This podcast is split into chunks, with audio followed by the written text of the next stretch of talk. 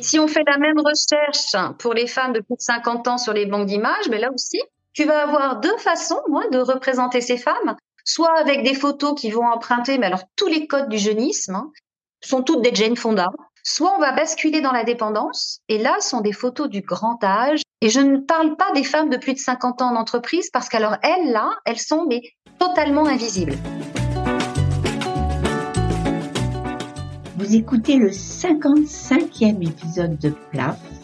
PLAF, c'est un podcast dont l'objectif est de faire entendre et de combattre les discriminations dans l'emploi subies par les femmes dès l'approche de la cinquantaine. PLAF, c'est l'acronyme de Place aux femmes fortes. Je m'appelle Claire Fleury, je suis retraitée, passionnée par les mutations du monde du travail mobiliser contre les inégalités femmes-hommes en campagne pour contribuer à déconstruire les stéréotypes agistes et sexistes. Je termine la série de mai à laquelle j'avais donné le nom Belle et visible après 50 ans. Les deux premiers épisodes, avec Emma Martins et Isabelle Thomas, étaient plutôt centrés autour du mot belle. Et aujourd'hui, nous allons plutôt évoquer le deuxième terme, visible après 50 ans, avec une invitée, Marie-Hélène Gondre, co-associée de la start-up Pick and Pick, qui justement s'est donné comme mission de proposer des images qui apportent plus de diversité et d'inclusion.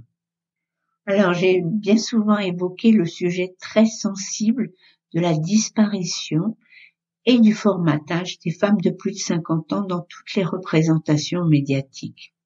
Alors, deux femmes qui ont eu l'idée d'une banque d'images solidaires qui bousculerait les stéréotypes, ça me plaisait forcément. D'autant plus qu'une était âgée de 60 ans, l'autre de 40 ans, et qu'elles étaient un exemple de réussite de travail intergénérationnel. Les deux associés s'appellent Julie Langlade et Marie-Hélène Gondre, et c'est Marie-Hélène la plus âgée qui est au micro.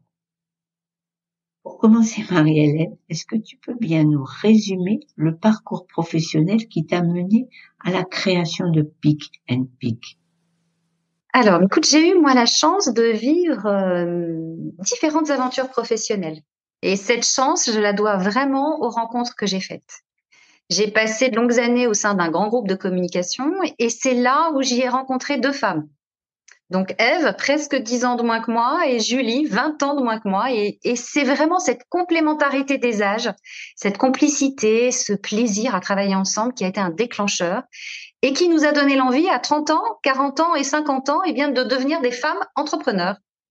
Donc on a créé une agence hein, qui nous ressemblait.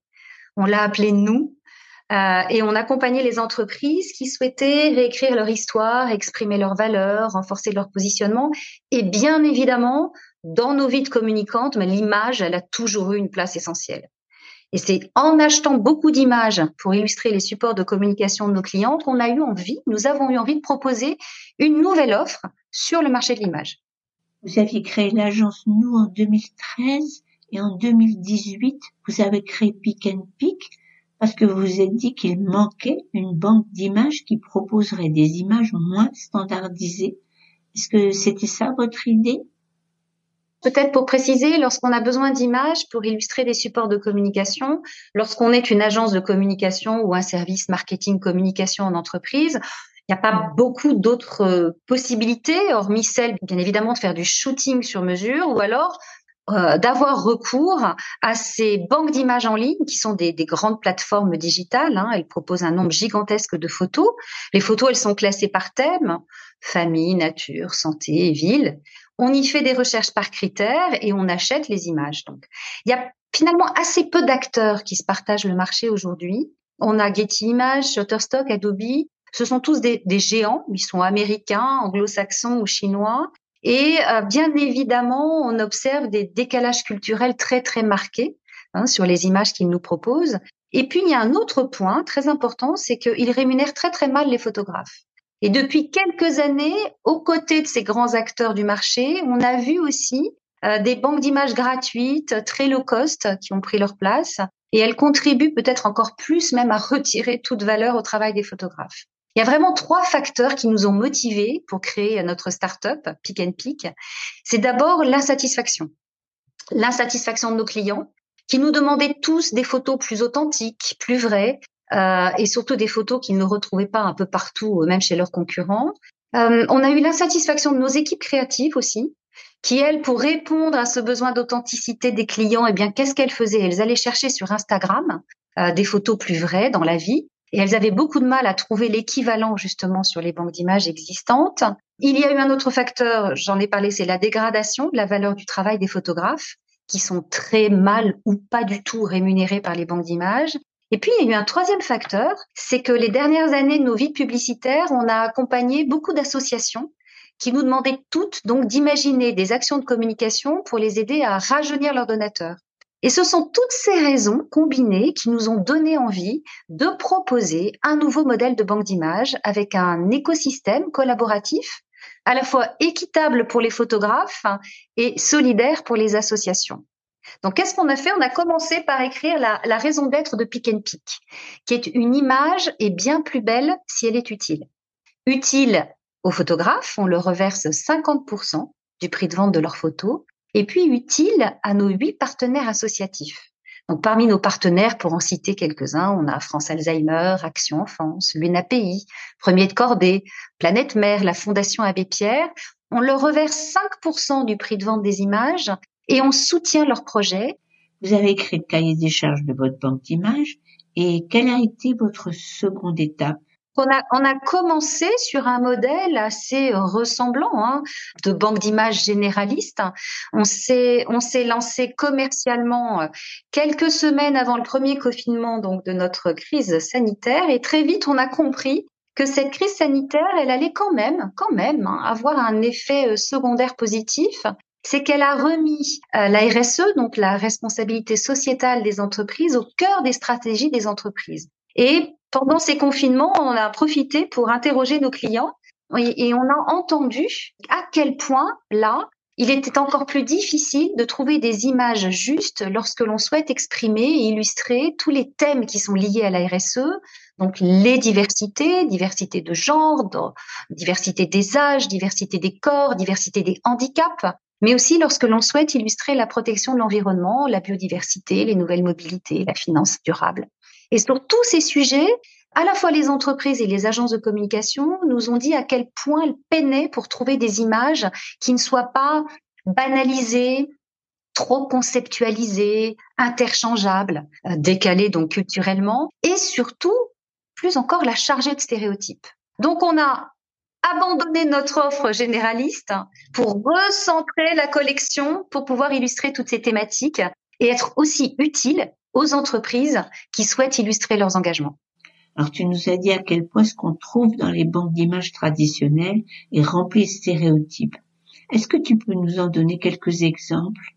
On va prendre deux exemples. On va prendre le sujet du handicap, hein, qui est très intéressant, et celui de l'âge, bien sûr. Mais si on tape handicap sur les banques d'images aujourd'hui, eh bien, il n'y a que deux façons de l'illustrer.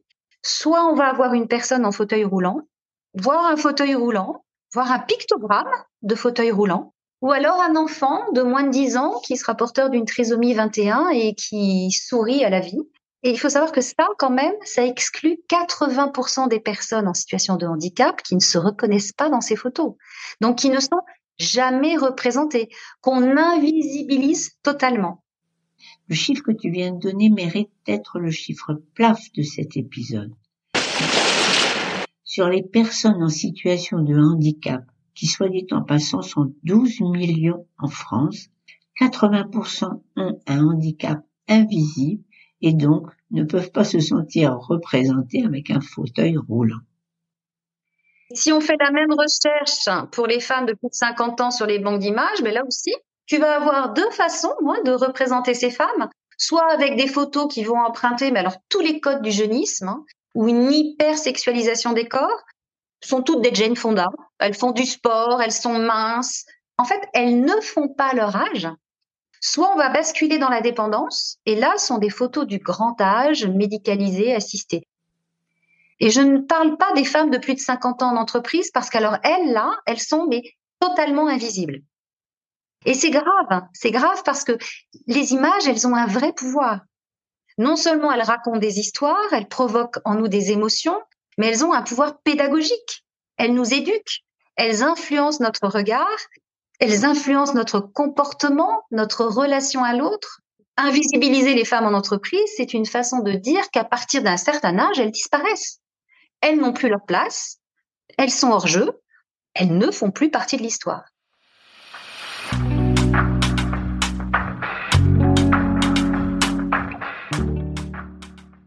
Une fois que vous avez compris les besoins, comment est-ce que vous avez fait pour constituer votre euh, catalogue de photos?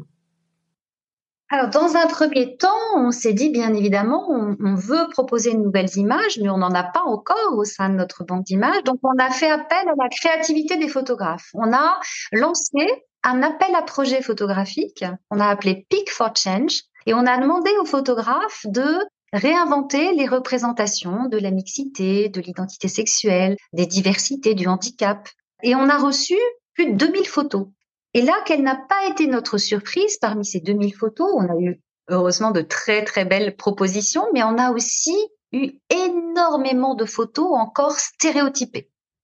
On a questionné les photographes avec les membres du jury. On avait parmi les membres du jury des entreprises, des, des grands groupes de communication on savait tous ce qu'on ne voulait plus voir et on s'est retrouvé finalement à avoir des propositions esthétiques, créatives, mais qui représentaient à nouveau donc euh, les stéréotypes que l'on souhaitait éviter. Donc on a demandé aux photographes mais qu'est-ce qui s'est passé? Et en fait ils nous ont dit mais on s'est rendu compte, nous aussi, photographes, malgré notre désir de réinventer ces représentations, eh bien, notre œil, il est enfermé par ces stéréotypes. Ils ont formaté ces stéréotypes, nos regards, depuis tellement longtemps que ça a bloqué leur créativité. Et on, s'est dit, bon, il faut, il faut mieux comprendre le mécanisme de ces stéréotypes pour proposer ces nouvelles images. Donc, on s'est rapproché d'une docteure en neurosciences qui nous a donné une bonne et une mauvaise nouvelle. Donc, la mauvaise nouvelle, c'est que l'on ne peut pas fonctionner sans stéréotypes. Notre cerveau en a besoin pour pouvoir traiter justement toutes les informations qu'il reçoit. Mais la bonne nouvelle, c'est que notre cerveau, il a une élasticité incroyable et qu'il est donc possible d'agir sur les stéréotypes existants en les enrichissant. Et en les enrichissant justement de ces nouvelles représentations. Parce que plus notre cerveau sera exposé à ces nouvelles images, plus il va les reconnaître et plus il va transformer notre regard et notre façon de penser et d'agir. Mais pour faire évoluer les images, pour renouveler nos imaginaires, eh bien, on est obligé de passer par une étape incontournable qui est celle de la déconstruction des représentations existantes. Voilà. Et ça, c'est le travail que nous menons donc euh, assez récemment avec euh, des entreprises, des agences de communication. On anime des ateliers qui s'appellent Peak for Change autour d'un jeu qu'on a créé avec justement nos docteurs en neurosciences qui s'appelle Iconoclash et qui permet à partir de critères très très précis de reconnaître les stéréotypes qui sont cachés dans les images de communication. Donc c'est un exercice ludique que l'on mène avec les participants de, l'atelier qui permet de prendre conscience des stéréotypes. C'est une vraie chasse aux stéréotypes, mais surtout de commencer en tout cas à imaginer leur possible déconstruction pour ensuite collectivement écrire un cahier des charges pour les photographes pour qu'ils puissent eux se libérer de leurs propres stéréotypes et enfin nous proposer de nouvelles images. Et c'est formidable parce que on voit à quel point les photographes se sont engagés dans ce travail de création. Ils sont extrêmement motivés. Ils ont envie de faire bouger les lignes, et aussi bien d'ailleurs sur le fond que sur la forme. Donc le fond, c'est vraiment la proposition créative de ces nouvelles représentations, mais la forme, parce qu'on est dans une ère de création de contenu, les réseaux sociaux sont omniprésents, les formats Reels, les TikTok, tous ces formats qui racontent des histoires, et la photographie doit elle aussi s'inscrire dans ces nouveaux formats. On nous parle beaucoup de nouveaux récits publicitaires. Eh bien, l'image doit se réinventer elle aussi pour raconter des histoires vraies et illustrer ces nouveaux récits. Est-ce que tu serais d'accord pour dire que vous avez un peu inversé la machine? Plutôt que de fournir un stock d'images dans lequel les agences et les entreprises peuvent piocher, Maintenant, vous préférez inciter les collaborateurs d'une entreprise à s'interroger sur leurs stéréotypes et les amener à définir leurs besoins. Et puis c'est ces besoins-là que vous allez communiquer à vos photographes qui sont associés avec vous et qui vont travailler à partir de la demande des entreprises. Est-ce que j'ai bien compris? Pour être sûr que j'ai bien compris, est-ce que tu peux nous donner un exemple d'un atelier euh, iconoclash J'ai vu que vous en aviez organisé récemment pour l'APEC. Ces ateliers nous permettent d'avoir une vraie transversalité en entreprise. C'est-à-dire que, bien évidemment, on réunit les équipes communication et les équipes RSE, mais pas seulement. On réunit aussi les équipes marketing, les équipes RH, les équipes qui travaillent sur le produit, sur l'offre. Et c'est passionnant de voir l'enrichissement incroyable des croisements des regards autour de ce sujet justement des images stéréotypées. Avec Iconoclash, on, fait une vraie chasse aux stéréotypes sur les images et on élimine celles qui nous semblent justement les plus stéréotypées pour ne garder que quelques images qui commencent à nous raconter des histoires vraies, des histoires justes, intéressantes. Et à partir de ces images, on coécrit tous ensemble, donc le brief, le cahier des charges, sur des thèmes que l'entreprise choisit pour que les photographes de Pick and Pick puissent justement faire ce travail créatif et proposer ces nouvelles représentations. Donc là, en ce moment, nos photographes sont en train de travailler sur les deux thèmes majeurs, donc de, des diversités et de la protection de, de l'environnement. Et ce qui est formidable, c'est qu'une fois que les participants de l'entreprise vont pouvoir choisir, on va leur proposer à peu près 100, 150 euh, photos. Et sur ces photos, ils vont choisir 50. Les 50 euh, qui pour eux sont les plus justes, illustrent de façon authentique les thèmes qu'ils souhaitaient illustrer, et on leur propose même d'aller jusqu'au bout de ce travail de partage de ces photos, puisque l'on organise pour eux l'exposition de ces 50 photos dans leur entreprise. Et là, on s'est rendu compte que pour beaucoup d'entreprises euh, qui se sont engagées hein, derrière la loi Pacte, qui ont écrit leur mission, euh, qui ont fait un énorme travail de champ lexical, un gros travail de verbalisation de leur raison d'être, de leurs valeurs, eh bien, elles nous ont toutes dit que c'était assez difficile finalement après de partager tout ce travail avec les collaborateurs. Et c'est là que les images ont une force incroyable parce qu'elles donnent une réalité aux mots et que c'est vrai, avant de savoir lire, finalement, ce sont les images qui nous racontent des histoires. Et c'est une façon de partager avec tous les collaborateurs de l'entreprise le travail de l'atelier Peak for Change et de réunir, de rassembler autour de ces nouvelles représentations petit à petit, finalement, notre cerveau va stocker ces images pour les banaliser d'une certaine façon et donc les reconnaître, les rendre familières, mieux les accepter. C'est-à-dire qu'on ne sera plus dans cette, ce face à face de ce qui ne nous ressemble pas et que j'éloigne finalement, je mets à distance, mais au contraire, on va l'accueillir dans notre quotidien et donc on va transformer collectivement notre façon de regarder les différences.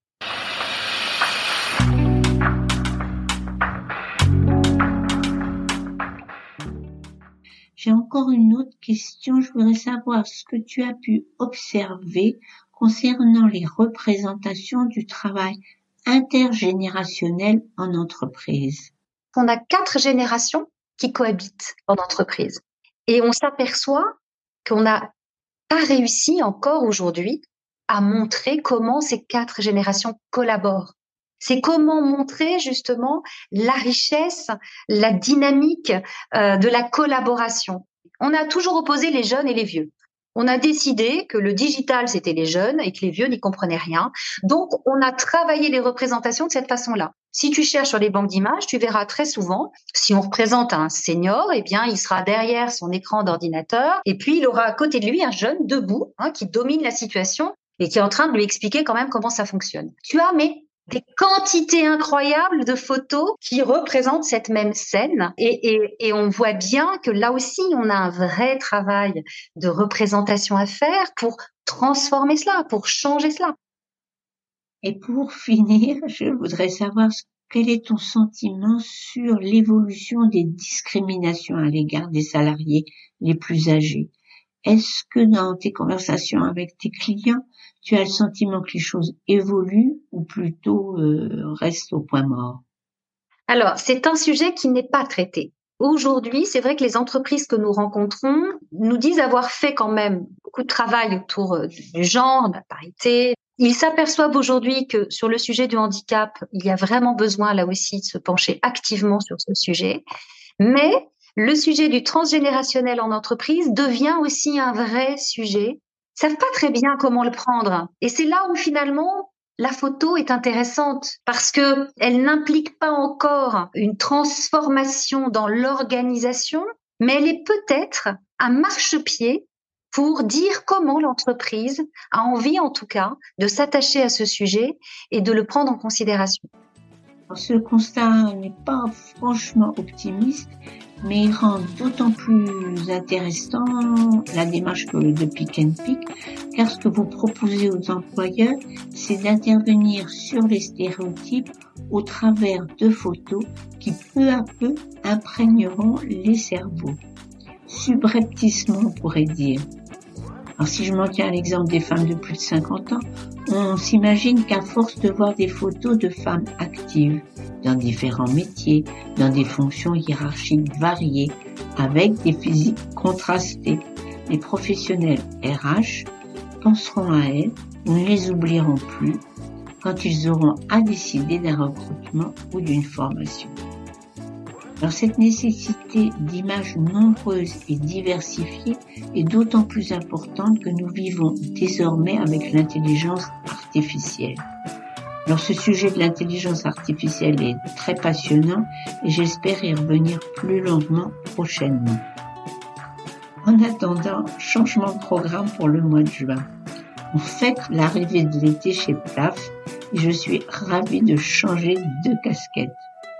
Alors la série s'appellera, c'est un peu original pour quelqu'un qui a choisi comme thème femme de plus de 50 ans et emploi. Donc la série s'appellera Il n'y a pas que le travail dans la vie. J'ai invité trois femmes qui à la cinquantaine ont réinventé leur vie, mais autrement que par leur métier. Ça, nous changera.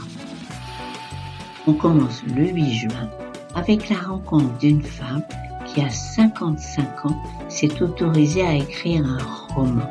Alors je vous en réserve la surprise. D'ici là, portez-vous bien et on se retrouve le 8 juin.